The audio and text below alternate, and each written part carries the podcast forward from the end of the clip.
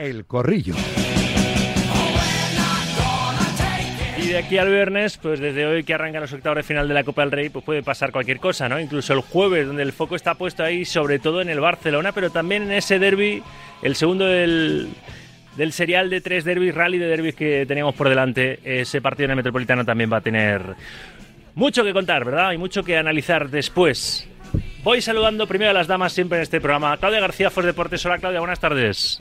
Hola Rafa, un placer como siempre y un abrazo para todos. Está aquí a mi vera el director adjunto de marca, Emilio Contreras. Hola Emilio, ¿qué tal? Buenas tardes. Hola, ¿qué tal? Buenas tardes. Profe José Luis San Martín, ex eh, preparador físico y ex recuperador físico del Real Madrid durante casi cuatro décadas. Esa es su tarjeta de visita, o al menos la que yo siempre le recuerdo, casi en formato sábana. ¿eh? Hola profe, ¿qué tal? Buenas tardes. ¿Qué tal, Rafa? Un saludo para todos. Y el cuarto en Concordia es José Miguel Muñoz, number one por. Hola, José Miguel, buenas tardes. Muy buenas tardes y un saludo para todos. Bueno, bueno, bueno. Hemos visto cómo, cómo Carlos Alcaraz seguramente nos dé pues sí, alegrías en este abierto de Australia, el último que ha sucedido en el deporte, por eso ha empezado este programa más tarde, se ha deshecho de Richard Gasquet en, tres sets, le ha resistido el físico el francés, que tiene ya 37 años, que es coetáneo de, Nadal, el primer set, pero después ya, eh, que le ha plantado más cara, que han tenido que ir al tiebreak, pero después ya fácil. Alcaraz, y ya clasificado para segunda ronda, eh, ojalá que, podamos cantar que un español vuelva a ganar un gran slam, ¿no? Y si es Carlitos Alcaraz, pues estupendo eso es lo último que ha pasado en el deporte. Lo próximo es qué va a suceder en las eliminatorias de Copa del Rey que, arrancan hoy con ese Getafe Sevilla. Menudo partidito, Emilio. No sé si vas a ir al, Coliseum. Luego vuelve Kiki Sánchez Flores a ese estadio donde hace poco era el técnico del banquillo local. Y el Sevilla, que es una incógnita, es un melón por, abrir porque Quique tampoco está dando con, la tecla, ¿no? Y mira que está intentando reforzar eh, Horta y, Del Nido, están intentando reforzar en este mercado invernal, eh, pues no sé si con, con, remiendos o no, la plantilla, pero pinta partido competido, ¿no? El, el Getafe Sevilla de hoy, Emilio. Bueno, sí, ahí estaremos. Eh, esperemos que no nos mojemos mucho, porque va a ser un partido donde, en teoría, el Getafe llega, llega mejor que el Sevilla. Hemos visto que las sensaciones del, del equipo sevillista, da igual con un entrenador que con otro, no han sido nada buenos.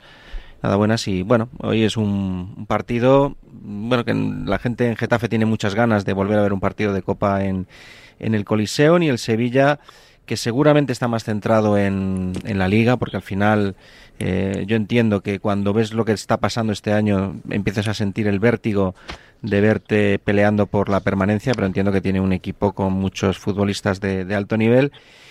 Pero bueno, yo creo que la diferencia está principalmente ahora mismo en los dos equipos, en el hambre, ¿no? En un equipo como el Getafe, que es un equipo que te da, que, que da todo, que, que siempre afronta los partidos como si fuera el último, y la sensación de que en el Sevilla falta, falta ese hambre, es un equipo que se está dejando ir pero eh, la Copa es así y, no veo tampoco un pronóstico muy muy claro. El Getafe parte con ligera eh, con un poquito más la vitola de favorito porque es un equipo que juega en casa con su afición, aunque va a haber más de mil aficionados del Sevilla hoy en, en las gradas. Pero bueno, lo bonito de esta Copa, ¿no? Un partido que no tiene no tiene vuelta y que se juega una final en 90 minutos. La expectación se concentra sobre todo en los dos encuentros del jueves con lo que con los que se completa esta ronda de octavos. El viernes será ese sorteo de cuartos a la una en directo aquí en directo Marca te lo te lo contaremos y a ver si en ese bombo está Vale vale a Xavi, ¿no? El, Barça, Claudia, porque ahora mismo no sé si resistiría, si, si, me apuran lo resistiría por, por aquello de cómo están las arcas, una eliminación o no, sacarían el dinero donde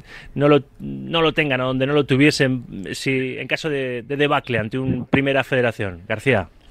Es que eh, como ya últimamente llevamos un tiempo donde el Barça no para de sorprendernos por una toma de decisión o por la otra, ya no mm, podemos esperar cualquier cosa, ¿no? Yo creo también que a Xavi a día de hoy lo sostiene más eh, Echevarría que el propio eh, Laporta. Y también te digo, se dice de que hay algunos sectores del banquillo, algún grupo de jugadores que ya quizás no confían tanto en Xavi, algo que para mí sería una decisión equivocada por esos futbolistas, porque al fin y al cabo son profesionales profesionales y tienen que cumplir. A mí, obviamente, la final de la Supercopa me sorprendió muchísimo, como, como a todo el mundo. ¿Por qué? Porque se volvió a demostrar una vez más todos los problemas defensivos que tiene el Fútbol Club Barcelona. Y es que era la misma línea defensiva que el año pasado en esa misma final de la, de la Supercopa. Y lo decía el profe la semana pasada aquí en el, en el Corrillo. El tema físico es muy heavy. La diferencia física que tiene ahora mismo en, en comparación con esta final de la que estoy aludiendo, ¿no? El Real Madrid y el Barça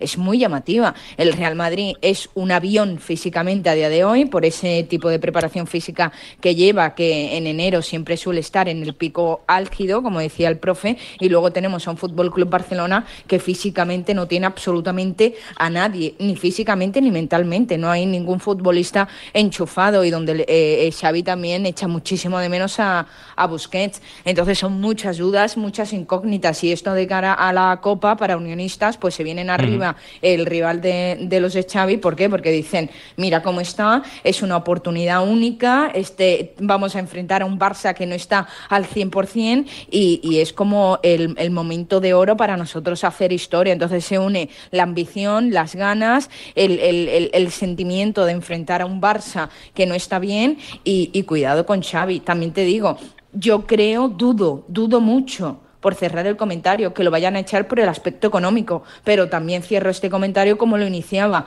En este Barça cualquier cosa puede pasar. Es que después de un 4-1 en una final, en un clásico, una eliminación ante un primera federación en, una ronda tan temprana como los octavos, es difícil mantener al entrenador en ese, en ese caso, que nos estamos poniendo lo peor, que a lo mejor llega el, el Barça al Reina Sofía y el jueves se, se sale, pero ayer le echó un cable Pep Guardiola a Xavi, fue su prolongación en el mejor Barça de la historia sobre el terreno de juego y dijo que era un tema de jugadores que tenían que dar un paso adelante. Luego hablamos de esas declaraciones, bueno, de dónde hizo esas declaraciones, podía haber abierto la tertulia con la gala de los eh, debes, pero mmm, creo que lo dejamos para el final. Esas declaraciones de, Guardiola, eh, profe, si las piernas no dan, eh, difícil que, este Barça dé un pasito adelante. Tú siempre lo has señalado, lo ha recordado Claudia, que, el tema no es una diferencia futbolística que también, sino también ahora mismo física, ¿no?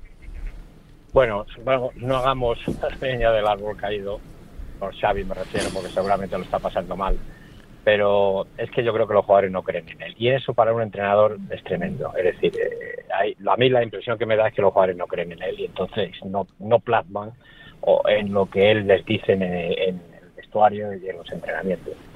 Y eso es un problema. Eh, respecto al tema físico, bueno, yo lo veo, lo veo así, lo veo así y el, y el ejemplo más claro fue, fue Araujo. Araujo es un jugador, puede que de los mejores centrales que haya en el mundo, pero este año no está bien ha perdido velocidad porque ha perdido fuerza y la fuerza genera velocidad y en el penalti a Vinicius llega tarde llega tarde entonces luego las caras de sufrimiento físico que se ven tipo Pedri tipo Ferran yo creo que sí que hay diferencia física sí, que no le veo bien y luego hay otra cosa con el tema del, del, partido de Copa con el Unionistas, es que los jugadores después de una varapalo y de una debacle como esta salen muy tocados. ¿eh? Ojo, ojo, ojo, porque siempre pasa. También tratan de sacar el orgullo, ¿no?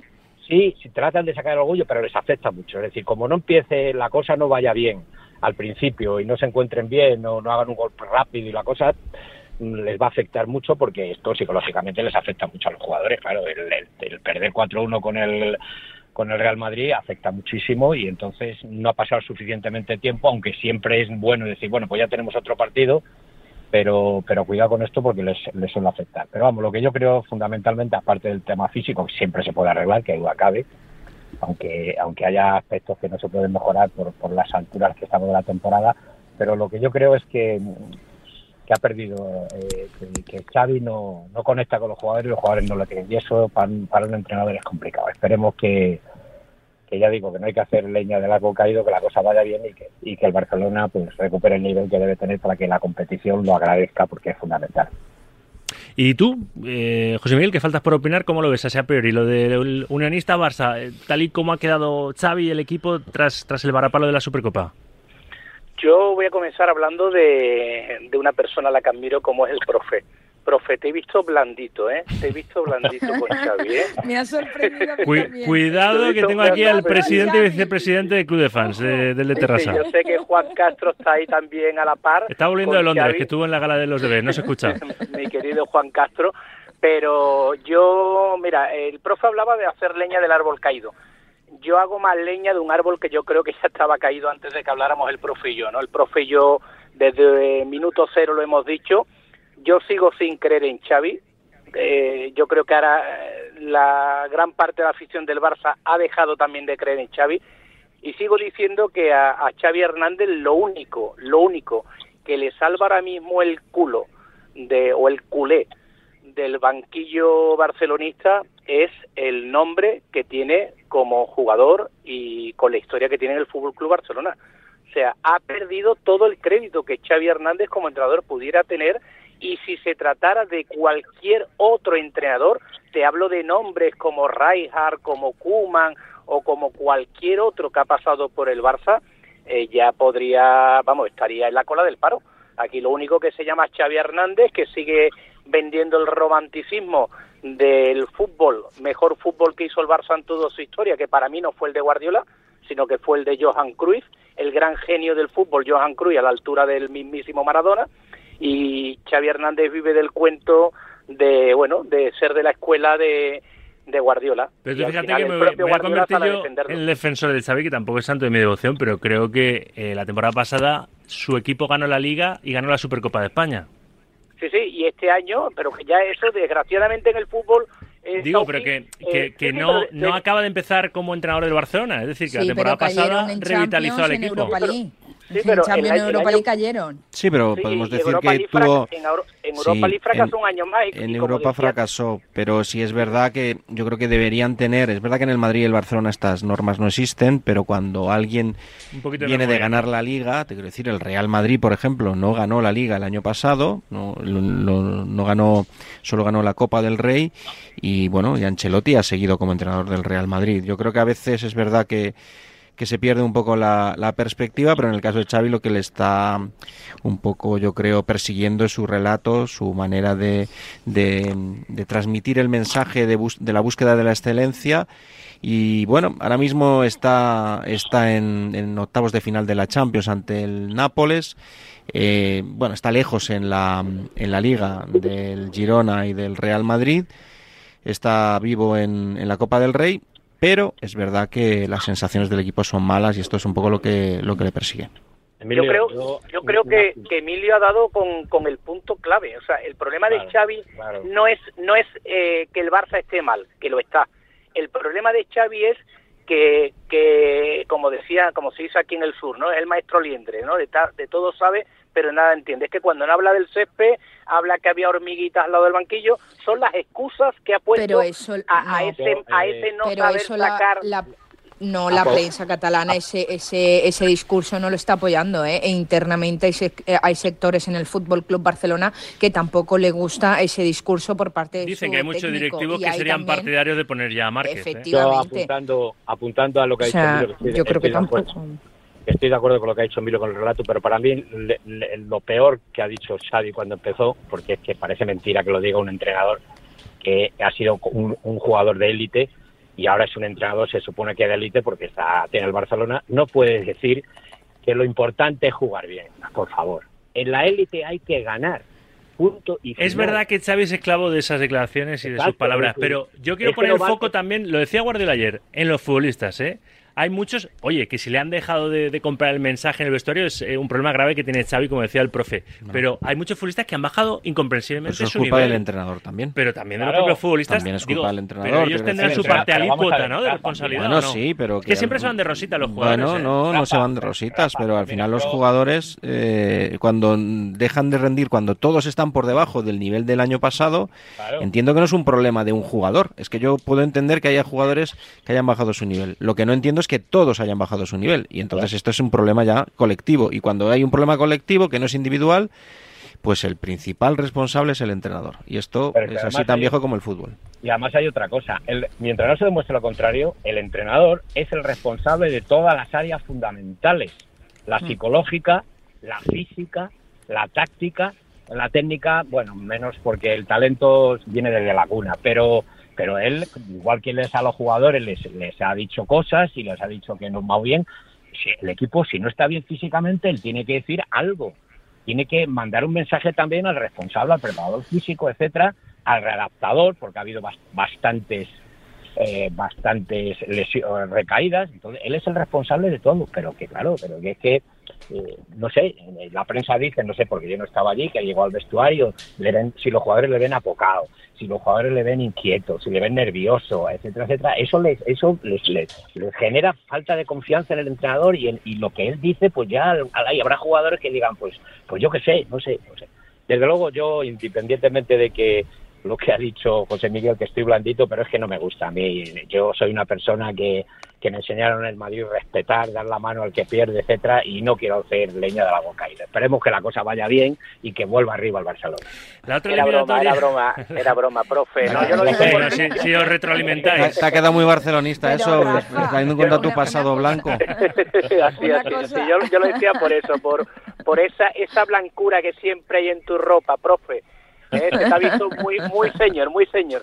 Yo, yo, yo creo, por poner, por poner mi punto y seguido ¿no? al tema Xavi, ¿no? pero yo creo que el problema de todo, lo habéis dicho ahora, ¿no? La gente ha dejado de creer en el fútbol de Xavi, los jugadores lo primero, y ya Xavilandia ha cerrado sus puertas y ahora mismo hay que ponerse el mono de trabajo y, y jugar a ganar, que al final es lo que vale. Iba a decir algo, Claudia, que os cambio el tercio. Rápido. No, súper rápido. Eh, mm, obviamente, eh, los jugadores y lo que se ve sobre el verde es lo que eh, vemos, mm, mm, por así decirlo, todos, ¿no? Pero el problema parte de arriba. Y cuando tú tienes un presidente que, a pesar de tantos problemas, se va antes de fiesta y lo ves llegando al hotel a las 6 de la mañana, cuando ese mismo día tienes partido, pues entonces tú dices, desde arriba no están bien, la dirección deportiva tampoco está, la presidencia no está bien, la dirección deportiva no se lo toma en serio, el técnico eh, no, no, está tampoco respaldado, después el área que dirige el técnico, en este caso el área eh, física, tampoco está bien porque ya viene eh, todo para abajo y eso se refleja en los futbolistas. Obviamente tienen que tener responsabilidades, pero no, es, no son los mayores responsables ante esta situación, ¿eh? Bueno, dos y media, una y media en Canarias. Parece que está esto guionizado, que a las dos y media cambiábamos de tema, pero no.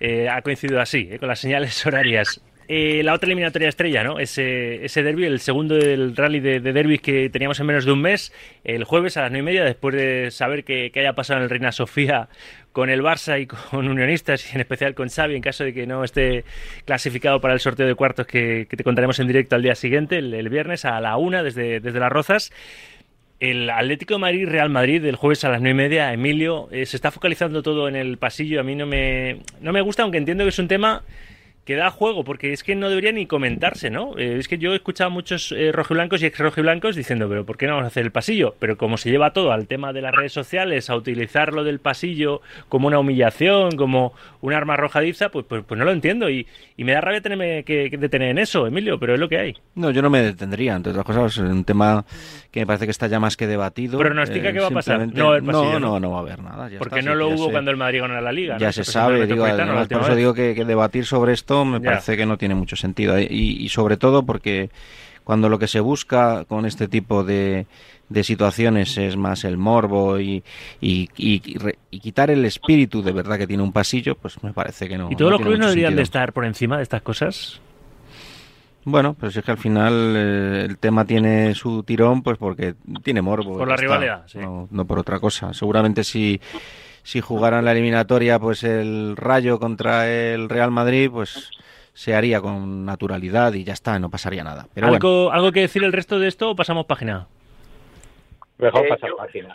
Pasamos página. Yo, un pequeño apunte, yo un pequeño apunte. A mí me da pena que, o sea, que lo del pasillo sea al final un tema, porque yo creo que es cuestión de lo que hablaba el profe, de lo que ha habido siempre en el fútbol, señorío, elegancia. Entonces yo creo que no cuesta trabajo, elegancia al campeón, todo el mundo le hace el pasillo al campeón, da igual que sea el Atlético o sea otro tipo. Se lo hizo la Real al Madrid en los años 80, se lo hizo el Madrid a la Real en los 80 y se ha hecho durante muchos años posteriormente. Yo creo que es cuestión de elegancia. Eh, Claudia, ¿algo que decir? No. No, no. Eh, que, hay que hacer el pasillo y ya está. Es que me parece absurdo. Hay que hacer el pasillo y listo. Pues eh, yo lo tiraría por lo, por lo deportivo y por lo deportivo me da a mí que las fuerzas se van a igualar mucho más. Por el factor metropolitano, Emilio, o no. Independientemente de que si el Atleti defiende igual de mal que, en la semifinal de, de, Riyadh, pues el Madrid estará en el sorteo de, cuartos. Pero, ¿no? ¿No crees que el factor metropolitano juega en este caso mucho, especialmente? Yo creo que el Atlético de Madrid además este año ha demostrado ser un equipo en su estadio, con la única excepción del día del, del Getafe y otro fuera de él. O sea, me parece que si el Atleti está penando un poco en esta temporada y nos ha dejado muchas dudas, no ha sido precisamente por su imagen en el Metropolitano, donde ha sido uno de los equipos más, más fiables de Europa, sino por lo que ha, demostrado fuera de, su estadio, ¿no? O sea, los partidos en Valencia, en Las Palmas, en Bilbao, en Barcelona.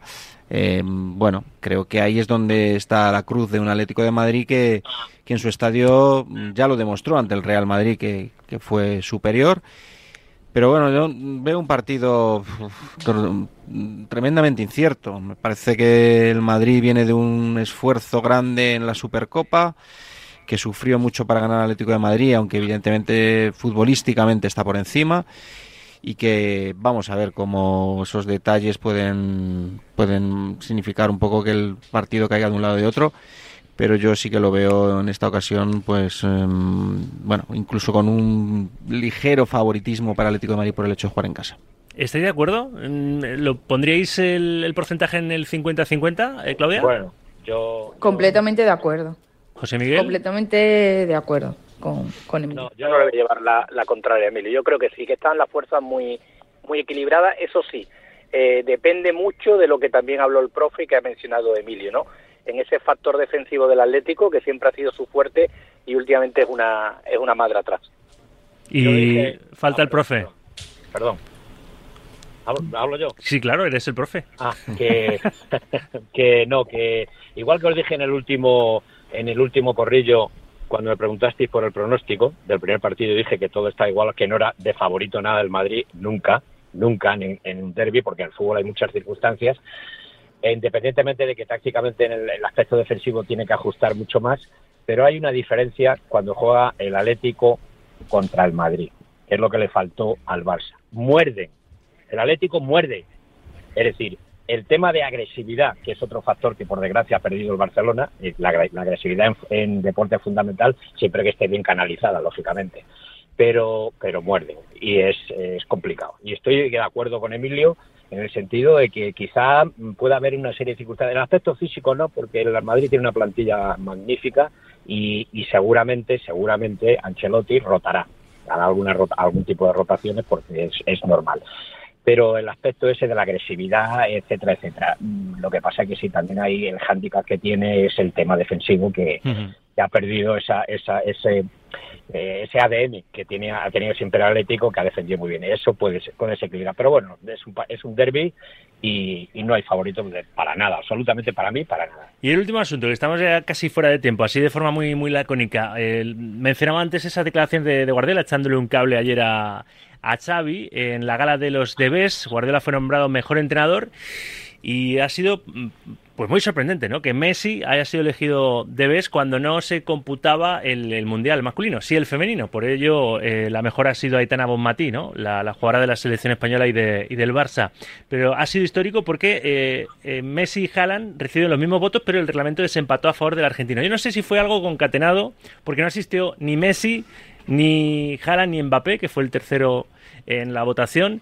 Yo no sé si Haaland y Mbappé dijeron se dan a Messi por inercia, si, Messi pensó, no me lo dan ni de coña porque solo he ganado un título con la, en la MLS con el Inter Miami eso, y no voy. eso ya te lo descarto. O sea, seguramente, o sea, Messi sabía que era el, elegido, era de best. Pero fue surrealista y no apareciese nadie. Henry se quedó ahí con el molde, con el trofeo en la mano. Es, es un poco sorprendente que unos premios de FIFA. Y que no, se lo lleve Haaland. Y que Rodri no esté en el once ideal. O sea, todo muy sorprendente. Cosas muy raras. Pero bueno, al final, esto no deja ser que votan todo tipo de, actores, mm, digo, digo, futbolistas, entrenadores, periodistas, aficionados, digo, aquí la mezcla es tremenda y entonces, bueno, pues hay mucha gente que le da igual las normas. Si las normas es, oye, lo que estamos eh, premiando es desde tal día a tal día, es decir, desde después del Mundial hasta, mm, hasta bien entrado 2023 y que haya gente que haya votado a Messi, pues porque les da igual las normas. Entiendo que no hay otra explicación. Eh, el la mayoría de la gente diría que es, aunque se retire, va a seguir siendo el mejor. Pero es que, lo, Es, que el premio no va de eso. De lo que digo, cuando el premio va de quién es el mejor futbolista de tal día a tal día, pues no estás midiendo quién es el mejor o quién te ha parecido el mejor jugador de la historia o quién te ha parecido el mejor jugador del siglo. No, te están preguntando que quién ha sido el mejor eh, en este en este marco de tiempo y la gente pues ha hecho lo que ha querido Y bueno, pues han votado y ha salido esta. esta Aquí votan, recordemos, seleccionadores, capitanes de selecciones nacionales, periodistas, aficionados y bueno, y siempre pasa eh, con los debes. Ahora aparece Juan Barrera, capitán de la selección de Nicaragua, que habría votado por Messi, pero el propio votante ha desmentido su participación en la votación de los debes. El capitán de la selección de Nicaragua. En fin, pues, pues, pues no sé. La realidad es que eh, la Claudia, la cara de, del padre de Jala en el patio de butacas, que sí que estaba en el patio de butacas, era, era, era un poema, ¿no? Sorprendidísimo. Sí, pero ah, Sí, pero es, es, como ha dicho Emilio, que también estoy completamente de acuerdo en este caso eh, con él, que al fin y al cabo la responsabilidad es de los eh, votantes en este caso, ¿no? Son unos premios que cada vez eh, pierden más credibilidad, más objetividad y eso provoca también que pierda un poco de interés llegar al público porque ya sabe todo el mundo de que, bueno, de que hasta que no se retire definitivamente Leo Messi, todos los premios van a, a recaer sobre él, partiendo de la base de que yo, yo como Claudia García, a mí no me gustan los premios individuales en un deporte colectivo, partiendo de esa base y partiendo de la base de que Leo Messi para mí es el mejor de la historia que yo haya visto en persona, partiendo de ahí yo no entiendo absolutamente nada. Pero los que votan son eh, compañeros, ex compañeros, eh, técnicos, prensa y han decidido esto. Entonces el problema es o que no han entendido las eh, reglas, el, el, funcionamiento de la votación, que FIFA no lo ha explicado bien, o como decía Emilio, que les ha dado exactamente igual todo y van a seguir votando a Leo Messi hasta que Leo Messi cuelgue, cuelgue las botas. Y esto nos guste o no, es así. Y da igual que esté el padre de Haaland, da igual lo que haga Haaland, da igual que Mbappé llegue al Real Madrid, porque es que parece que ya da igual exactamente todo que sí o sí se lo va a llevar Leo Messi. Esto que os he contado del capitán de, Nicaragua me lo cuenta nuestro oyente fiel desde Guatemala, Pedro Lisandro, eh, me manda la, noticia eh, desde Guatemala lo del capitán de Nicaragua. Esto es genial, es la, aldea global. ¿Qué iba a decir José Miguel y profe? Que nos vamos muy breves, por favor. Sí, yo, yo bueno, yo, yo he, yo he visto he visto a Messi. Profe, perdón, perdón, profe, Te, has separado del micrófono y no escuchas que está hablando José Miguel Muñoz. Venga, profe, alternamos eh, un poco el, por, un poco por veteranía, el, turno, que no pasa nada. ¿Qué ibas a decir, José Luis? estoy de acuerdo con Claudia, hasta que no se retire va a seguir recibiendo todo tipo de premios. Y José Miguel, esa risa es, es diabólica. ¿eh? ¿Y, José Miguel? Yo decía que, bueno, que hablaba, hablaba Claudia, ¿no? Que había visto jugar a Messi. Yo he visto jugar a Messi, he visto jugar a Maradona y he visto jugar a Cruyff. Y para mí Maradona y Cruyff están un peldaño muy por encima.